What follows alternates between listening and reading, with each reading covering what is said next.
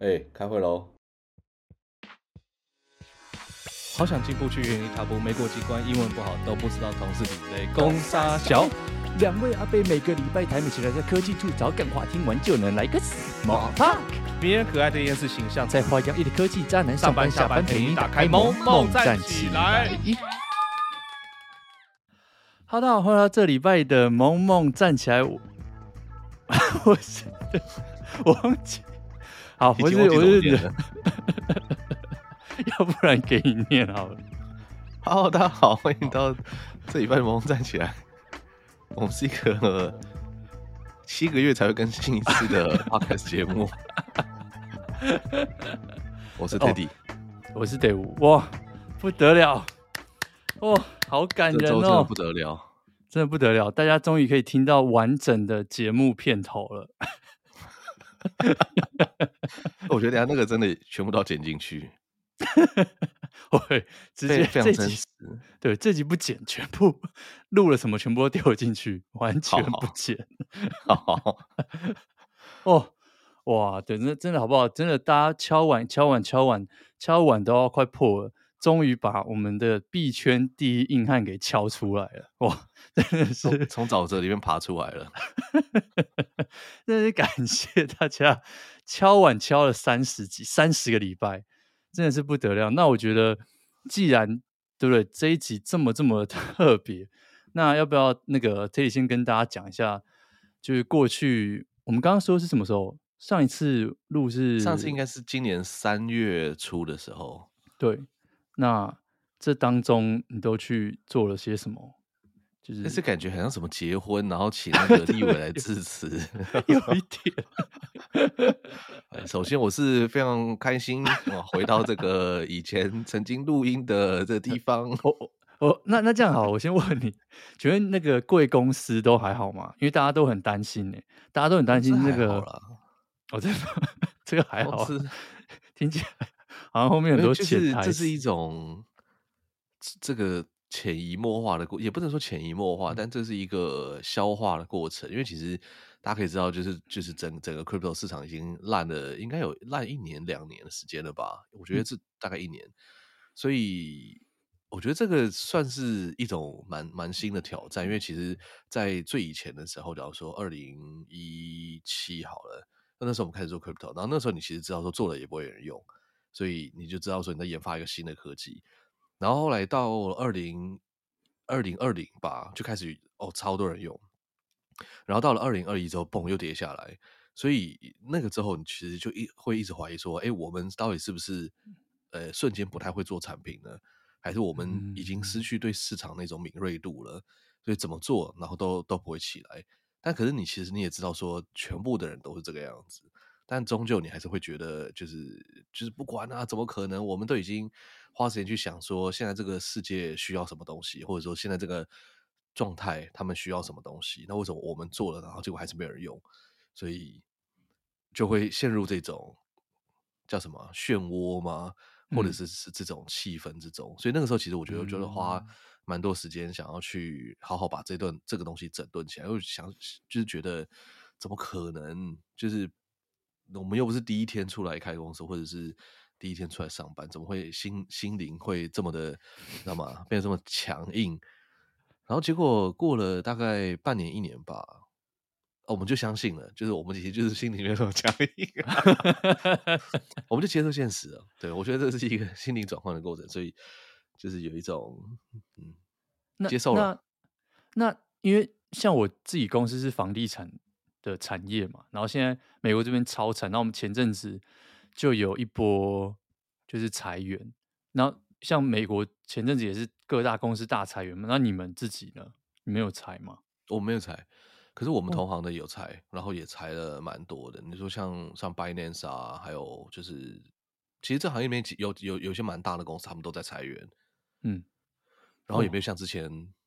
雇佣的速度这么快，或者是这么这么积极在扩张，然后尤其像台湾，在整个台湾，呃，因为之前猎人头公司都会固定跟我们保持联络，就希望我们还会去招募一些人啊等等之类的。但我就问他们说：“那那你要我们招人，那现在其他人有人在招吗？”好，好像好像很抢手，是不是？他说：“哦，没有，其实就是大家都都没在招，然后有些就是很大的公司也在砍人啊，干嘛之类。所以其实就是我就觉得整整个市场就很灰色啦。灰色不是说灰色地带，而是说那个颜色就是没有什么创创新是彩色，然后无聊是黑白。那我就处于一个灰色的状态，就是包含看科技新闻都觉得说，就是没有像以前一样这么的刺激。其实包含像今年的 iPhone 十五啊，或者是很多东西，大家都应该都感觉出来吧？就是科技业没有那么多的创新，然后就算创新的民众也不一定会买单的这种感觉，嗯，哎、欸，iPhone 十五我们等一下讲，超多人敲完想要听你的心得，但但但哇，等一下，等一下讲。可是那那哎、欸，我觉得很了不起，我觉得这是一件。就是没有裁员是一件很了不起的事情呢、欸，就是但员工不会知道啊，员工也不会。老板的心灵鸡汤，或者是哦，对，这是很不容易，这这真的很不容易的事情，非常 非常非常不容易。大家应该没办法想象，就是在这个时间，就是你不去裁员是有多么不容易的事情。但是我可以理解，这个其实就是劳方跟资方。我我记得我看到有人敲碗说要听劳方资方嘛。然后，对啊，这是劳方资方不一样啊。劳方就会觉得，就是告我屁事，那你的责任，就有点像我们就假如说跟工程师讲说，那就是不管怎样，就讲了一大堆，这是什么哪里有 bug 干嘛，我不关我的事。你现在就是把它弄可以运作，这样就好了。对，所以大家在乎点不一样，所以我也不期待就是员工能理解说啊，现在不裁员是一件就是不容易的事情什么的，就是对啊。那像我知道，哇，那你们真的很猛，你们除了不但没有裁员之外。你们还在今年办了一个台湾币圈非常大的活动吗？对不对？不是币圈的，币圈听起来好，sorry，不能再讲币。那那那到底要怎么形容？我我觉得不是什么圈子啊，嗯、应该说就是台湾在做加密货币的人，嗯、我们就是办了一个对相关的活动，叫 E ETH 台北。嗯、ETH 就是 Ethereum 那个它那个货币的缩写嘛。然后其实这这个活动就是围绕着在就是以太坊的生态系里面去做。就是就是办一个活动，那我们就邀请很多我们在就是欧洲、美国或者是就是海外市场合作的这些伙伴，然后我们就邀请他们来台湾演讲啊，或者是办活动啊等等之类的。我觉得很大的一个目的就是让给台湾市场一个刺激吧。因为其实说真的，台湾是一个安逸的市场，就是这这里生活非常舒服。然后啊、我觉得他他的那个就是做生意，我们要竞争的这件事情。我觉得在至少在软体行业里面，其实，在台湾没有那么的激烈。所以你看，像假如说美国戏谷、好纽约、洛杉矶，然后甚至现在德州，然后欧洲的话，其实也有很多的国家，他们的软体也是很竞争很强的。那就想就想要把这个气氛带进来吧。然后另外一个是想要让大家看一下，就是国际上大家怎么去想事情，怎么去就是做东西。那我自己觉得蛮成功的，因为我们来了很多人，然后来过的大部分的朋友，大概一半以上吧，都说他们觉得很棒、很有趣，比他们的预期还要好。所以，我明年会再办一次，然后明年会想办法让它变得更更好玩。因为其实就是科技类已经没有什么太多太多新的东西了嘛，所以我觉得很多的科技论坛应该都会重新定调，去看看呃科技论坛到底要给大家提供的内容是什么东西。呃，来这边不一定是只是产品发表。也不是交流一些最新技术的想法等等之类的，可能更多的是一些比较软性、心灵层面的东西吧。我不知道哎、欸，很像那种什么 Burning Man 啊，嗯、或者是什么，不知道，就就觉得我们应该可以，就是呀，想要探索一下那块的东西了。哦，有一种这个互助会的感觉，哎、欸，有一种互助会，互相取暖 团抱来这边大家一起哭的那种感觉。对对对对对对。哎、欸，上次外国人来，我们还带他去龙山寺算命，哎，然后有些还跟我讲说，哎、欸，我觉得你们那个算得很准，哎，我今年要再去算一次。然后我想说，哇，我以为你觉得我们的那个讲者请的很好。他说，哦，有有有讲者很好，可是我觉得那个算命的阿姨很强。我要再，我想说，哦，好，那我们今年就要提供这种算命的服务。不是，这很荒谬，因为你会觉得这个。就是所有的在做区块链的人都会有一种那种开创者心态，就是我不相信命运，我不相信一切，我一定都做到。你们这些旧有的这种陈规，他妈都是屁！我们要创造一个新的生态，然后就会说：“哎、欸，干算命很准。”我也这样觉得，就是大家是一种就是反叛心嘛，就是我们不喜欢政府，不喜欢现有的这些这个规矩。但就是问阿姨说：“阿姨，你觉得我们该怎么办？” 这一点是蛮好笑的，而且是龙山寺地下的那个，这次 带他们探索一些更强的那个算命的，好了，哎，什么简少年之类的。那那那除了这个之外，就是你办了这个之后，你觉得你最大的，比如说你看到最大不一样的地方，或者你最大的心得，有没有一些特别的？比如说，就是我不知道，我随便讲，就是可能哦，外国人来这边，你们可能帮他们。帮这些讲者申请过来这边的时候，很多事情可能不方便啊，或者是他们来的时候，比如说很多东西可能跟你们想的当初是不一样，或是跟他们想的当初差很多的地方。就比如说大家这些外国人到台湾，他们有没有觉得说，哦，他们原本以为台湾是怎样的地方，但是结果发现，哎，好像不太一样。或者是我觉得，嗯，嗯，或者是办活动之间，就是有没有一些很阿里阿扎的事情？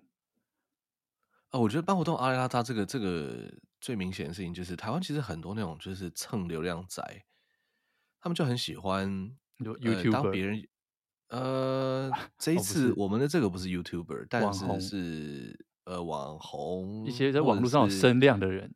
对某些媒体这样子，然后他们就就想要过来跟你一起说哦，我们想要当你的这个什么战略合作伙伴啊，干嘛的？可是很多时候你要当人家的伙伴，其实真你也要考量一下，你到底有没有那个实力，或者说你有没有那个资源是可以提供的。那不然都妈都我们在做事，然后你就说哦，我可以让你们变得更国际化。我想说，Hello，就是你。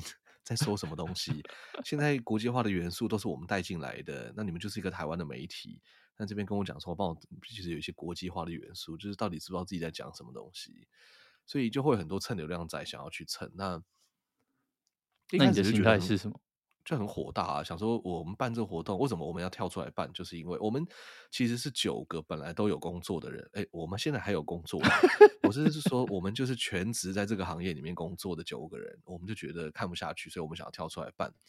然后这些人又想要过来蹭这些东西，那我我我我个人是很强力在反对这些东西。我就觉得我想要让大家去能够分辨到底什么东西是蹭来的，什么东西是真的就是好好弄出来的，因为。呀、反正就是这行业太多混淆视听、乱七八糟的一些事情了。我想要增加大家能够辨别媒体的能力吧。然后我们讲外国人，嗯、外国人我觉得来台湾，他们最大的让我觉得最大印象深刻的，应该是就是我觉得台湾人有一个很奇怪的心态，包含我自己也有，就是我们会很好奇为什么别人要来台湾，我们就觉得台湾不好玩，台湾怎么样？可是外国人对于台湾的好奇心其实是远高于我们心中的想象的。我这一点我非常压抑。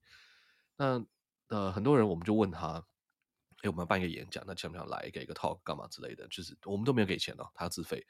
呃，旅馆住宿吃饭全部都要自费。他说：“哦，好啊好啊，我一直很想要去台湾。”我们就一直听到很多次这种“我一直很想要去台湾”的这件事情。然后我们就很讶异，我们就问他说。就是为什么你们会想要来台湾？那他们每个人理由都不一样，就哦，我们有听说怎么样，然后有一些人说哦，听说要打仗了，如果再不去，我们就可能就是这个国家没地方去。然后就是你们的那个曝光度很高嘛，就想说啊，去看看这种就是好像会有战乱的地方的那个地方是什么感觉。然后听完之后就有点哭笑不得。然后我他，然后外国人就接着开始问我们了，说：“哎、欸，我看你们要打仗了，你们你们感觉怎么样？你们很兴奋吗？还是说你们都很哀伤？还是就是哎、你身为一个男性，你会加入这个战争吗？什么的？”然后就有点没法回答，你知道吗？因为就我们的答案很无聊，就是台湾要打仗，对啊，可是我们的生活照过。我等下我还在想，我跟你谈完这个 talk 之后，我要去买什么珍奶的那种感觉。然后外国人就很失落，你知道，他就觉得说。就是啊，你们那不知道发生战争了吗？为什么你们的人看起来都很 peace？哦，他他觉得来台湾就看到坦克开在路路上，然后或者是人们手上都有拿枪啊什么的。对对对对对，他说：“哎，我们这里火车站都有军人那边巡，你们的没有。”嗯，对啊，所以就是一个落差吧。我觉得剩余的东西其实他们没有到太多太多的，就是说哇，我以为你们台湾都没有电没有灯，然后结果结果你们有有 seven 什么之类的。对啊，嗯，所以还不错啦，我觉得。但明年会想要带他们去去玩吧。我们想把这个会议塑造成是一个好玩的地方，就大家来这个地方，除了可以交流科技，就是这些在做东西的人，他们可以互相 think 一下彼此在做什么事情之外，也可以感觉一下，就是台湾的这种就是观光啊，或者是说，哎，台湾就是其实是一个很有文化的地方，这样子，带他们去花莲啊，带他们去算命啊，或者是就是做一些其他事情吧，对吧？像是不是？我觉得做一些其他事情，感觉好像省略了很多，感觉听起来好像是带去了林森北，哎，做了两个晚上之类，哎，这种行程。哎，你看，要算命，要这个，对不对？万华一直以来都是我们这个非常有文化的地方，是是是，深入的探讨一下哦，没错。好，好，所以这算是你们最近做的最大的活动。可是你们就是公司还是在继续营运这样子？就是、对啊，公司还继续营运呢。嗯、哪一天会不会收起来都不知道。这种事情真的很难说啦。嗯，好，希望那个好不好？好，所以大家可以不用担心了，因为我们那个。我们热心的听众真的很担心，就是 Teddy 状态，就是大大家都说，哎，Teddy 最近还好吗？Teddy 最近还好吗？这样子就很怕看到币圈的新闻这样，然后很怕 Teddy 就消失不见，直接那个人间蒸发之类的。但是有可能被抓去还债之类的。对，哎，但我说真的，我觉得就是有一个很大的动力想要回来录音啊。一方面是听每一次那个开头，我就觉得哦天啊，真的好可怜哦。我每次听我就把那个开头先先，就那什么先按掉二十秒，然后再再继续开始听。然后觉得前面那个哦真的很可怕。但我觉得你另外一个是我呃最近在听 podcast，我我大概只有听呃许明恩的那个区块势，就在讲区块链的东西。我想看一下他怎么去跟一般人沟通。然后另外一个是听有一个叫做什么瑞士生活的一个 podcast，瑞士生活什么什么东西的，我推给德屋。然后我听了这个 podcast 之后啊，我就觉得，因为他他好像有一个月还是几个礼拜，他就是突然没有录音，然后就觉得哦天呐，我好真的好想要听哦，可是就是居然没有录音，然后我就可以想象，就大家觉得说，也许啦，就是如果哪天梦梦站前没有录音的时候，大家的那种。就是呃，你想要找的东西来打发时间，但找不到的那种感觉，所以我就觉得说啊，那应该要回来继续录音。可是我们可能会做一些调整吧，我不知道。嗯，就是看看怎么样是可以。我觉得我们首要目标是能够持续产出，嗯，但是内容啊、干嘛之类，也许会有一点点不一样。因为我们有聊到，不，我自己觉得啦，就我觉得就是科技的东西其实没那么多。这这也是之前想要稍微暂停一下，因为觉得科技也没有什么太多的创新，所以聊起来就是比较没有太多的 feel，就是每天都是那几家公司，所以。这样，但也许以后我们会开始报一些行车记录器啊，或者是报 什么，就是政没政治应该是不会了，我猜。嗯，对啊，所以 山道猴子什么之类的，什么都聊。山道猴子啊，我觉得三道猴子其实是一个比八加九更大的羞辱。哎，就是你如果去 看到人家，然后那边睡那种看三道猴子，然后那个人就会觉得，你知道吗？八加九只是一种身份的，那个什么职业的描述。但三道猴子某种程度我不知道，我会觉得听起来好像是买不起重机去买塑胶车的那种人。下次不知道我们谁可以去测试一下，他他们对于这个会不会有反应？我是不敢了，这种事情比较像你会做的事情，或者叫你室友去测试一下好了。就是我对超商店员都毕恭毕敬，我会抱怨超商店员只有你。就你现在 是不是就在节目上面有抱怨过超商店员？不不不不不，我们只是觉得他太辛苦，我希望他可以一切都化繁为简。哦，对，OK OK，那那最近毕竟也很，因为像那这中间就到从我们诶从你上次录音到现在，你你也是去过蛮多地方了嘛，对不对？因为你都身为一个老板飞来飞去，你就是，是去了。是去了德国吗？对，去德国，然后去法国。法国还好，差法国差不多就长那样。今年的法国没有像以前一样那么的热，没有像去年那么热。然后他们也也逐渐开始装更多更多的冷气，就那种小的，很像我们家里在用那种除湿机的那种大小，嗯、然后就有一个粗粗的塑胶的管子，可以把热气往外排这样子。因为他们的建筑物其实不是设计来做可以装那种大型冷气的嘛，那他们也里面大概也没地方放，他们没有那个习惯，所以就逐渐看他们在装冷气。然后后来去了德国，去德国给一个演讲，那去柏林，那柏林其实一直以来都是柏林啊、瑞士啊，应该说整个德国啦，德国尤其是柏林，就是加密货币发展的重镇。然后尤其是以太坊，他们在那个地方有非常多的人，然后有非常多很扎实这些科学家呀，或者是就是呀相关的研究人员都在都在柏林这样子。所以这次在在柏林办会议，然后我想说，哇，那就可以去，好不容易朝圣一下，去去柏林看看。那我我其实一直来都没有去过德国，我只有有一次去汉堡吧，还是哪里，就是简单去一个上午，然后吃了一个德国猪脚就回来了。所以对德国的印象就是不太好，就是因为就觉得啊，就只有猪脚而已嘛。然后后来这一次去了之后，第一个觉得，哎，柏林其实很像上海，它。之就是柏林之于德国，很像上海之于中国。我自己的觉得啦，我现在讲的都是我个人意见，所以可能很偏颇。就是上海，它是一个非常国际化，然后你可可能感觉不到它很很中国特色的一个地方。那也很多的这种外商啊，干嘛在他们会更乐意进驻于这种就是比较国际化的城市嘛。那柏林其实也是这样，就是它是一个。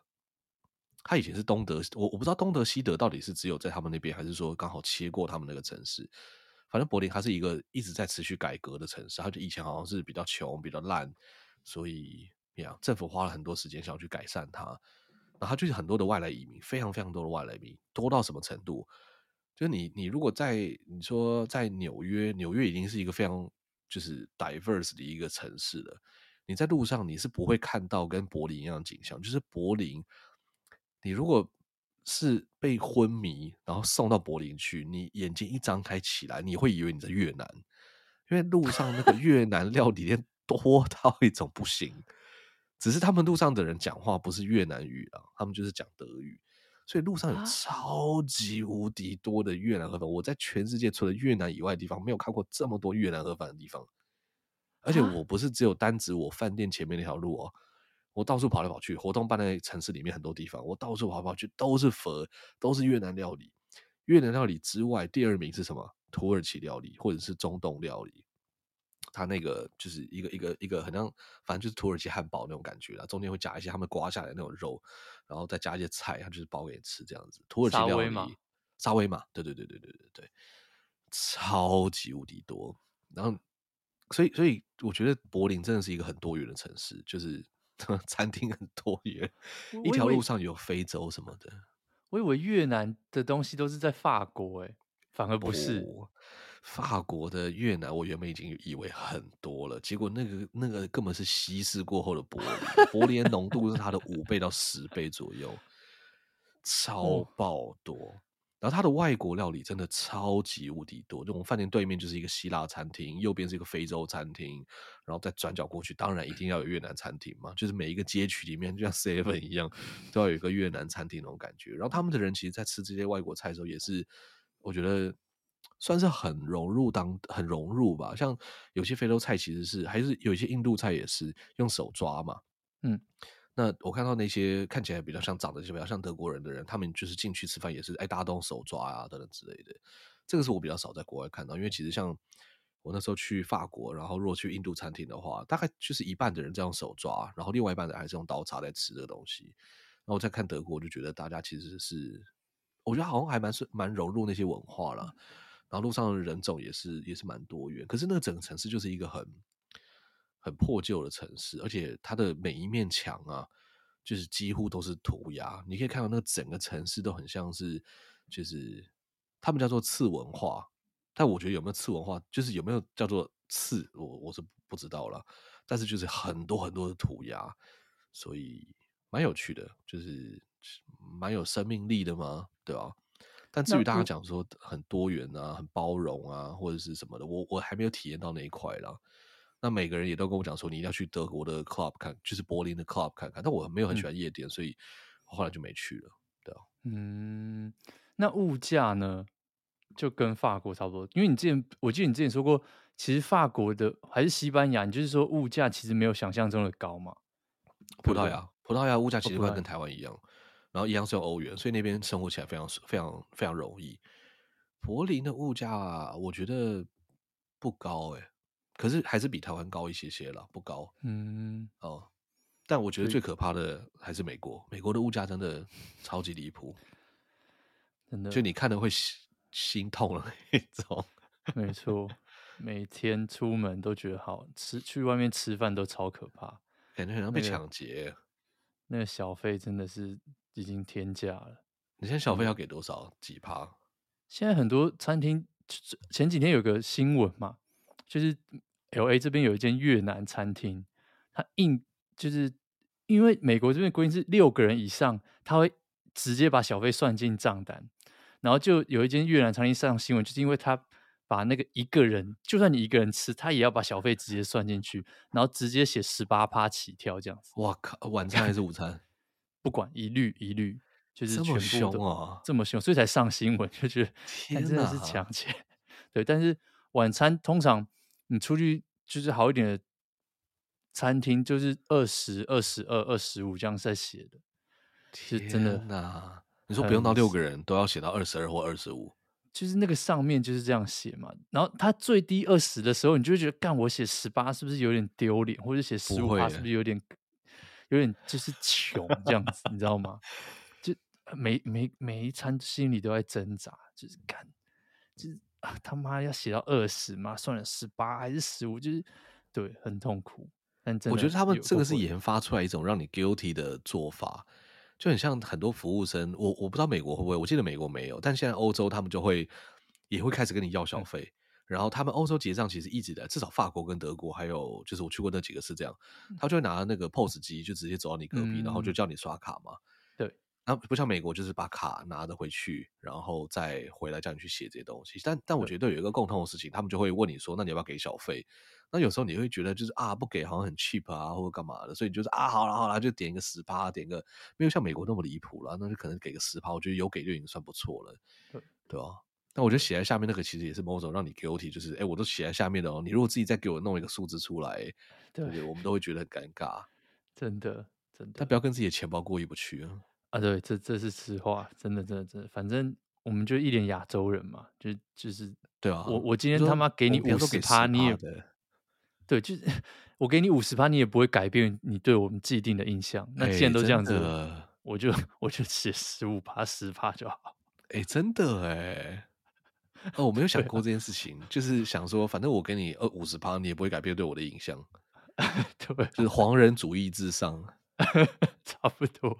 这概念就可能有些白人他妈写八趴，然后大家还是觉得哦哦，他只是那个特例而已，对不对？所以我给你我给你五十趴，你也不会觉得说哦，你也你也只是觉得说哦，干你这五十趴是一个特例，并不会让让我们那个 A 帮 Asian 争光，并没有。或者是他我们写五十趴，他们就讲说对啊，他们都因为抢了我们的工作赚那么多钱，啊、对对对对对对，五十趴就是一百年过后，也许才会改变对我们的看法。真的。没错，怎么越来越愤世嫉俗，超级愤世嫉俗？对，哎，但是美国现在怎么样？洛杉矶治安呢、啊？生活啊？就其实你你在这边看，就像台湾，你看，就像国外看到台湾的新闻，就是每天告诉你说这地方要打仗一样嘛。你在你在其他地方看这边的新闻，可能就觉得，看每天都有那种，就是。像中国，他们很喜欢叫这个东西叫零元购，你知道吗？就是走进店里面，然后就开始不付钱，然后拿东西。但真的，真是他妈每次每每个都会发生，就所有至少在 LA 这边，我叫得出来的 mall 都发生过这个新闻。就连像我现在住，是不是？就是被人家进去抢这样子。然后像前几天一个很夸张的新闻，也不是前几天，前几个礼拜，就是有有一群。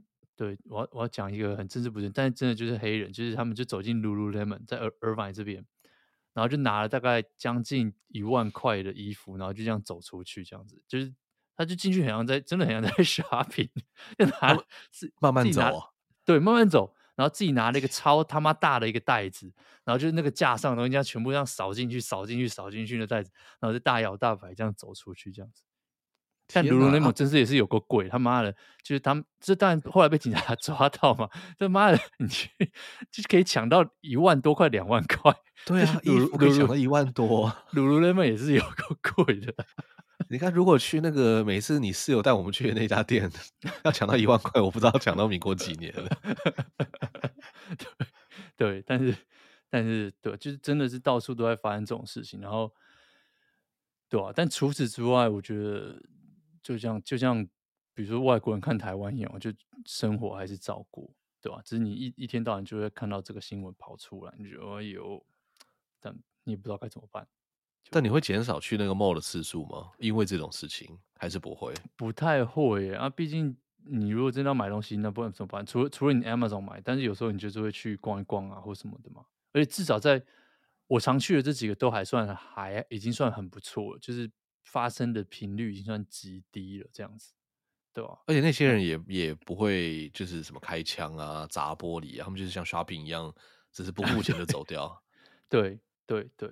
他，我觉得他抢 Lululemon 已经算是聪明的，就最最北七的是，哎、欸，我记得那时候你还在，我们在录音的时候就有看嘛，就有一堆北七走进去苹果，然后就这样子拿一个袋子，大家全部都扫进来，哦、对啊，那就是脑子在装什么，拿出去就不能用了，那就是会去抢的，脑子是这样也不意外了，真的啊，哎、欸，他不知道抢微软的可不可以、欸？哎，因为微软也是高单价嘛，那。没对他没那么多研究，哦、可能不，嗯，说不定可以，说不定可以，我觉得应该有机会。你不要这样子给人家那个犯罪指导。会听这个节目的应该是不会去了。哦哦，对，也是。那、啊、如果我们真的也因为这样子做了一些改变，我也是对社会有贡献的。也是也是。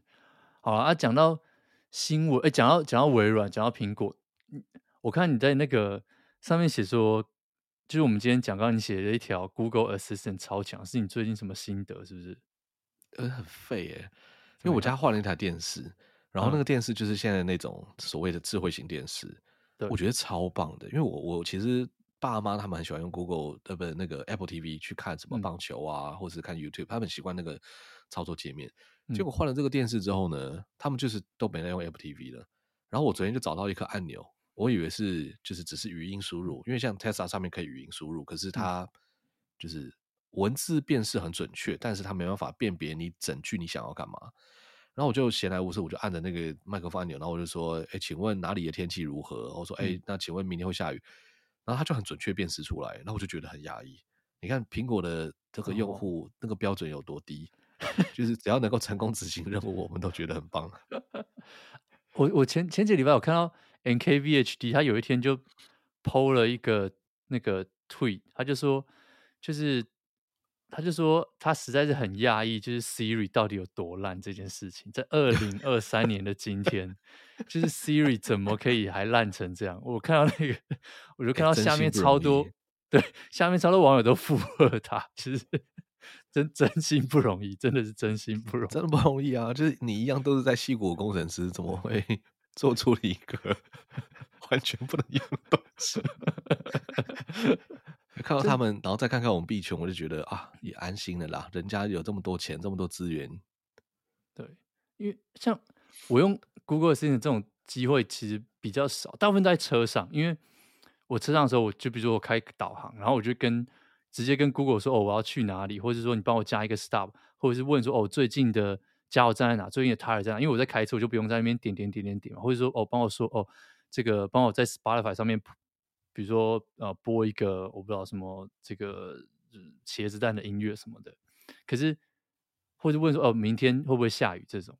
可是，如果今天是我室友在开车，然后他接他的手机的时候，那个 真的是蠢到爆，你知道吗？就是你问他一个问题，他就说。OK，这是我找到的那个资料，砰，然后就跳出来，看你不会回答是不是？我他妈开车，然后我还，然后他还要叫我帮他看，哎，你看一下这上面写什么？就是看真的是有够蠢，真的，对，我感到非常抱歉。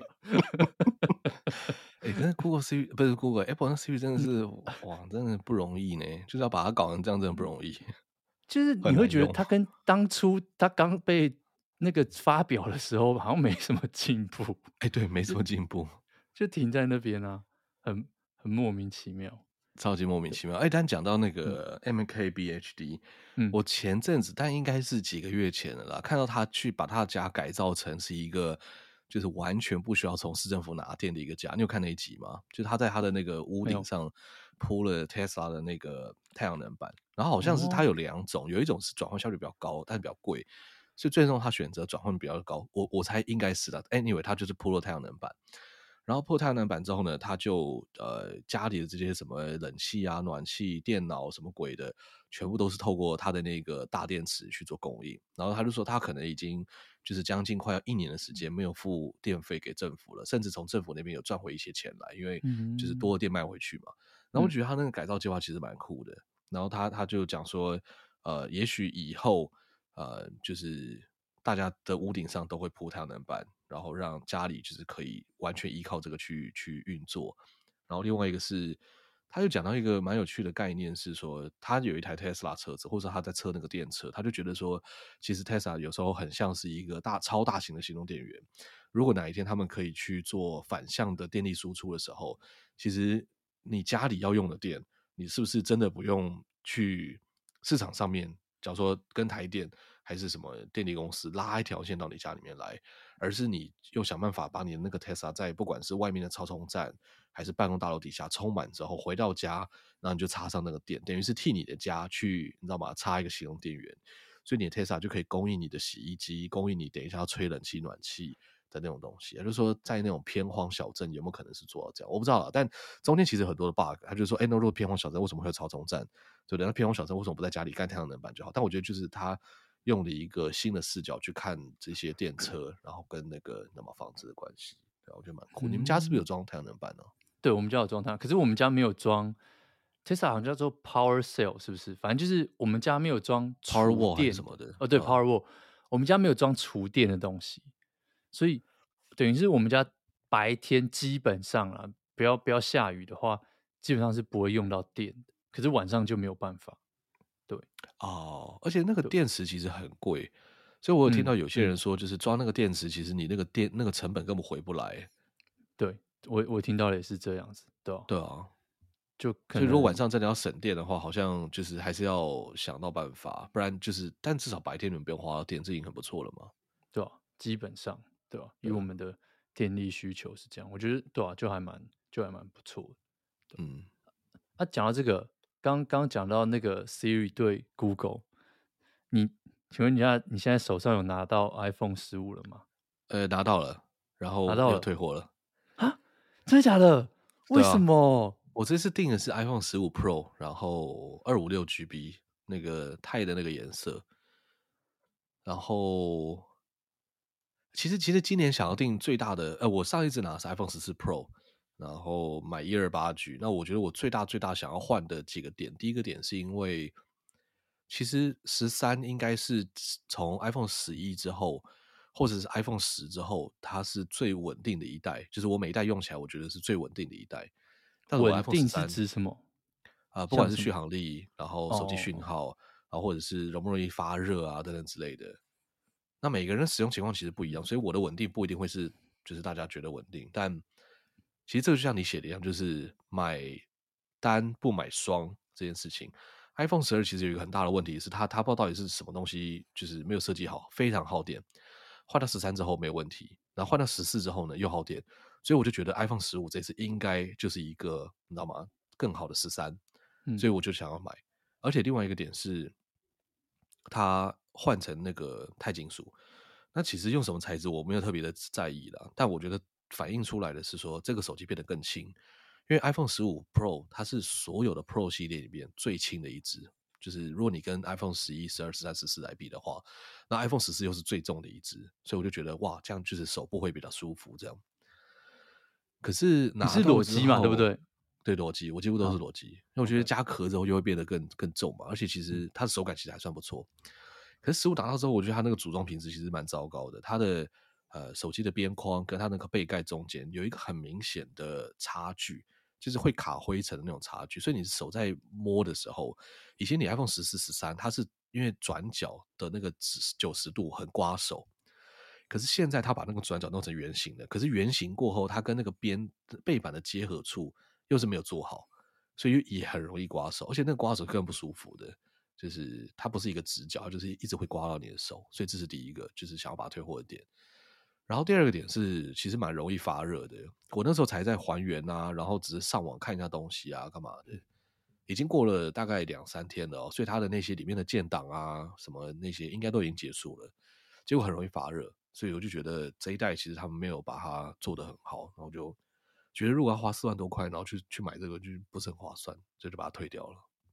那我我看到灾情，就是很多人在讲发热这件事情，就对，然后对，应该是蛮，应该是真的有问题，因为其实像 iPhone 十五 Pro Max，不管是录影或者是，其实每个人回报的状态都不太一样，所以呃，发热是一个问题。然后发热其实间接就会导致续航力。那我其实很在意续航力，因为我就觉得我是一个重度的手机使用者，然后就觉得续航力下降低于八十帕，我就开始很焦虑。我是那个手机充电如果没有到八十趴，我就没有到九十几趴，我不愿意出门。所以 就觉得就是看续航力不好，那真的不能接受，对哦。啊，我记得他们发表会有在说什么，他们这个续航力是史上最佳什么，但绝对不是，居然绝对不是。他那个三代美晶 片应该也是有一些问题的。所以，嗯，它的这一支的续航力应该连十四 iPhone 十四 Pro 都没有，就是没有它那么好。那更不用去比说什么十三 Pro，十三是十三系列是目前就是续航力最好、最稳定的一代，对吧？所以它如果连十四都不如的话，哦，那真的是蛮惨的一件事情。那可是我想要知道，比如说让你退货，那所以你你原本十四，那你会先买一只空机进来，所以你不会把十四拿去 trade in 或什么的。对，他现在 trading 都是叫你，我记得以前他就是当场可以让帮你去处理掉嘛。对，可是现在的 trading 都是他会事后再派公司来跟你收，然后你也可以自己去安排你想要哪一天收。哦，所以我最近几年都是先买，然后看一下就 O 不 OK，OK 我再 trading，啊不 OK 就不要 trading 这样子。那你说像那个刮手就不是，就是真的是每一只都这样，不是你的问题，没有，其实没有每一只都这样。但但我觉得有点太夸张了，所以我至少这只我是不要的。然后它其实今年十五 Pro 的供货其实没有那么稳定，没有那么多，所以造成大家觉得好像很难抢。因为每年我大概都是，就是我们都已经抢那么多年了，所以不太可能抢不到。可是今年我差点没有抢到第一批。如果说第一批中最好的，对我来说最高的 priority 是我可以在二十二号的这个二十号这天。呃，拿到，而且是送到我家，我觉得这是最好的状态，因为我就不用去店里面排队。然后第二名才是二十二号拿到，但是要去店里面排队。我这次抢到的是二十二号要去店里面，嗯，而且还要下午才能拿。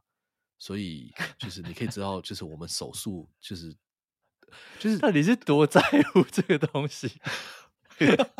因为我们的 Stereo 很烂，所以我们只能在乎一些就非常的细微的一些事情。我们关心的点都不是这个有什么重大突破，而是这种，你知道吗？到底什么时候可以拿到那种感觉，这种优越感。对，对，对，对，对，对，对，我们就是很早拿到，早点开始玩，对不对？等了一年了。哦，那你你用多久把它退掉？两天？在三天吧，两三天。哦，一开始刮手其实就开始觉得有想要退了，然后后来就觉得没关系，再试试看这刮手会不会。知道吧？手中就会没有感觉，会长茧。后来发现其实不会，你还是会觉得就是很刮手。可是后来我同事说，他们在店里面看到的，或者他们拿到的都都没有刮手，对啊。嗯、那我现在在看 iPhone 十五，就是一般的十五，没有 Pro，因为十五他们今年有改那个背板材质，嗯，然后也是很轻。那我觉得其实说真的啦，Pro 它有一百二十的一百二十赫兹的那个更新率荧幕，很漂亮。那你用起来也觉得很爽，可是。那个重量真的很重，所以如果重量跟荧幕让我选一个，我会选就是重量，所以有考虑去看一下 iPhone 十五吧。嗯、iPhone 十五的颜色今年是蛮漂亮，然后背板改材质，然后也续航力也比 Pro 好，所以嗯。那 US 它换 USB C 这件事有对你带来困扰吗？没有哎、欸，因为我电脑其实也是 USB C 啊，电脑也是 USB C 在充电，哦，所以其实我本来就有 USB C 的线。那我其实蛮想要换 USB C，我觉得我如果出去出门真的可以只带。一种线的话，那就真的是很棒，或者一甚至是一条线，然后就都可以充。我觉得真的还算方便了，对吧？有点不想退货，就是因为它是 USB C。嗯，我觉得你们已经用 USB C 用那么久了，对，真的，我觉得迟早它全部都会换掉。它现在 iPhone 换掉之后，它现在剩下什么是 Lightning 啊？iPad、iPad 的充电壳。还是 iPad 的旧的，还有比较低阶的，像 Pro，它就立刻出了一个新的 USB-C 充电，然后，然后再就是滑鼠键盘，还有你的耳机嘛？对，耳机。那 AirPods 的 Pro 跟 AirPods 的第二代还是第三代，都还是 Lightning，嗯、但是现这样、嗯，对啊，我觉得其实蛮多可以用 USB-C 充的了。嗯嗯，iPad 比较高阶的机种也是嘛，低阶的我不太确定。对啊，你要不要承认这东西真的对我们的大家消费者方便程度高很多？要不要感谢欧洲人？哎、欸，感哎、欸，我认真的感谢欧洲人，因为全世界真的只有欧洲人在推这种东西。你看他推了 G D G D P R 还是 G R D P 忘了 G D P 保护的，对。那然后再来推的就是 U S B C 这件事情，对啊。好像中国不推，美国不推，啊，就欧洲，感谢欧洲人，真的 感谢，好不好？感谢我们的这个老。老祖先，哎、欸，我忘记忘记叫他什么了。反正对，感谢我们的曾经殖民过我们的这个伟大的种族 对吧？我们不是那个吗？西班牙、荷兰、葡萄牙都算是我们的老爸爸嘛。我们是哦，我们是欧洲人后裔，对，我们欧洲人后裔，对不对？那边也是像澳洲一样，差不多，差不多的概念。所以真的也是感谢感谢欧洲人，我真的觉得一条线真的超棒。真的超棒！你有感觉？你有你有用过不是一条线的吗？不是啊，我因为我我室友是用 iPhone，所以我每次去出去都要帮他带一条他的线。啊，他为什么不自己带？对，我也我也想问他这个问题。他每次说：“哎、欸，你有办法带我的线吗？”我就我就看着他，我说：“有啦。”这样子。对啊，为什么自己的线不能自己带呢？为什么自己的线不自己带？对。那你下次你有叫他换吗？你下次帮我问他。嗯，如果你想要就是最后一集的话，我们就可以问我。我我已经可以想到你问完会发生什么事了，耳朵会先失了失失失去功能一阵子。没错，没错。你说会会让他换吗？对啊，这样你家就可以彻底的统一了。哦，我觉得还有啦，反正现在那个线就放在那边嘛，没差啦。那以后有机会再换，反正总之总有一天要换的，总要换的，对对吧？没错，好。哇天哪！没想到，哎、欸，这我没有想到，这是你的心得，就是居然把它退掉。你上一次拿到一个苹果的东西，把它退掉是什么时候？是哪一个产品？其实蛮长的耶。啊，真的哦。因为你看你上一个上一个退的是什么？退掉哦。我其实嗯，大概最长就是退 iPhone 吧，因为 iPhone 就是每年你最在意的东西，可是它就是有时候就做不到，而且有时候做工很烂呢、啊。然后我就觉得我花了四万多块、三万多块，然后如果买到一个做工很烂、自己都不喜欢的东西，我不能接受，所以就是一直退、一直买、一直退、一直买。每年我到这个时间，我都把那个信用卡额度就是空超多出来。其他的不太会退啊，哦对，啊，电脑我觉得他们一直做的很好。所以，比如说你，你说你你买的是你退的是 Pro Max 是不是？呃，没有 Pro 而已，Pro。然后你说你下一个如果想要拿的话，你会想要拿？就是一般的，一般的数字系列，对。然后我、oh. 我有想过 Plus，因为 Plus 它的续航力是今年是最好的，比 Pro Max 的续航还要好。很大一部分应该就是它没有新的晶片，然后跟它没有一百二十赫兹的那个更新率，嗯、对吧？所以它的续航力是所有手机里面最好的，就是所有的 iPhone 里面最好的。但是我就觉得有时候那个荧幕太大了，然后放在口袋里面，就是你蹲下来都会卡到，所以有点麻烦。但你会，你不会觉得它现在规格出到多到你都已经快不知道在干嘛了吗？对啊，像我我我没有很关注，我都已经快疯掉了，超多多到一种爆炸。然后他把旧的产品继续卖，所以像 iPhone 十三、iPhone 十四，然后现在 iPhone 十五，他全部都在卖。他就觉得哇，天哪！就是贾博士看到应该会再气死五次左右吧？你知道谁看到会很开心吗？谁？王王雪红，因为 HTC 以前不就打 机海战术，先知哎、欸。这这王雪红真的是某种程度，他真的是先知，但是有另外一半就是呃先知啊！天哪，他那个多到哇天哪，就就很离谱，真真的是我觉得已经以以前我我的那个对那个美好的印象还在停停停在那个四，你知道吗？就是哦以前四，然后出了一个四 S，那就哦哦原来就有一个不同的版本，然后现在已经真的是多到我已经不知道在干嘛了，我。就虽然我是这个安卓 最后一道防线，可是我在关心这个新闻的时候，就看这些规格到底是在干嘛。就妈的，那 MacBook 也没有这么多 奇怪的规格，MacBook 就是一个 Pro 跟一个 Air，就这样结束了。那之前一般的 Mac 现在哎，现在还有在卖，就三个啊。你现在你现在 你现在 iPhone 出到多少？四个、五个了吧？哦，没有哦。六个，因为你看 iPhone 有 Pro 跟数字嘛，当代的 Pro 跟数字就有各就有四只了，嗯、然后 iPhone 十四 Pro 再继续卖，然后 iPhone 十三还要再继续卖，所以至少有六个。那你刚刚说 Plus 是什么？Plus 就是数字系列的数字系列的大跟小啊。哦，就是它它会哦每一趟 iPhone 十五，它总共有四个型号，iPhone 十五、十五 Plus，然后 Plus 就是比十五更大，然后低阶版本嘛，然后再就是十五 Pro 跟十五的 Pro Max，所以它总共会有四个不同的型号，哦在一个一代里面。对，对，你看像我哦，没有啊，我现在上网看，它现在没有15 C 了，C，你说 S 啊，还是以前不是有 C 吗？哦，C 好像只有出现过一次而已。哦，只有出现过一次。对对对，就是那个塑胶彩色那个版本嘛。对对对。对对对，那个只出现过一次哦，我很喜欢那个，我我觉得那个是很值得收藏的。嗯、他现在除了十四有在卖之外，还有卖十三，还有在卖 S 一，所以他总共有一二三四五六，总共有七只手机在线上卖给大家。那请问一下，到底十三、十四、十五到底有什么差别？然后十四还有十四 Plus 哦，它不是没有十四 Pro Max 哦。对，哇，好惊人哦！我只能说。雪红真的走太远，走太快了。先知啊，先知，贾博士都是跟他请益，要如何做手机市场的。哦，没有了，Tim Cook 不是贾博士，Tim Cook 啊，对对，以前听库克可能是他底下其中一个这个事业群的 PM 嘛，我帮帮 HTC 管供应链的。我现在立刻去查一下他的 LinkedIn。Tim Cook 哈，真的真的是蛮有可能，但对吧？啊，不知道。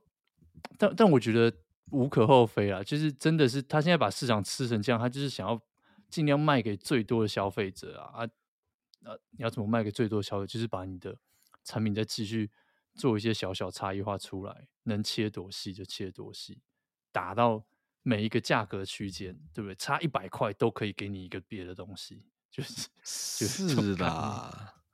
就是 他，他想要把它非常彻底的，就是塞到你的生活之中。可是我就觉得这么多选择，就是 大家真的选得出来吗？真的，就是一般人真的分得出来？iPhone 十三、iPhone 十四、iPhone 十四 Plus、iPhone 十五、iPhone 十五 Plus、iPhone 十五 Pro Max、iPhone 十五 Pro，它之间的差别吗？然后这中间价差也不是说哦，一差差个一百万啊，还是差多少？就差个有些你说 Pro 跟 Pro Max 它差了一百块美金而已，它就是哇。啊、我刚去查了一下 Tim Cook 的 LinkedIn，他没有哎、欸。你说他没有用 LinkedIn？他好像没有他的账号。哦，他是不需要是不是？他应该不需要吧？他应该很快就需要了吧？我是不觉得啦。这么这么唱秋不需要 LinkedIn？好吧，那我觉得我们这一集也差不多了啦，聊了真的是聊了蛮多的东西。原本还想要问一些 Crypto 的东西，但我觉得我们等到。下次再问哈，我我这这最近这三十集我都不敢讲任何跟 crypto 有关的新闻，你知道吗？我真的很怕我讲错，或者是我我就是你知道讲出一些不会有人知道啊，我讲的也不一定是对的啊，我说的都乱掰的，是，是这样子是不是？对啊，哦，OK OK，好了，那嗯，我觉得就像 Teddy 一开始前面讲的一样，就是我们应该接下来。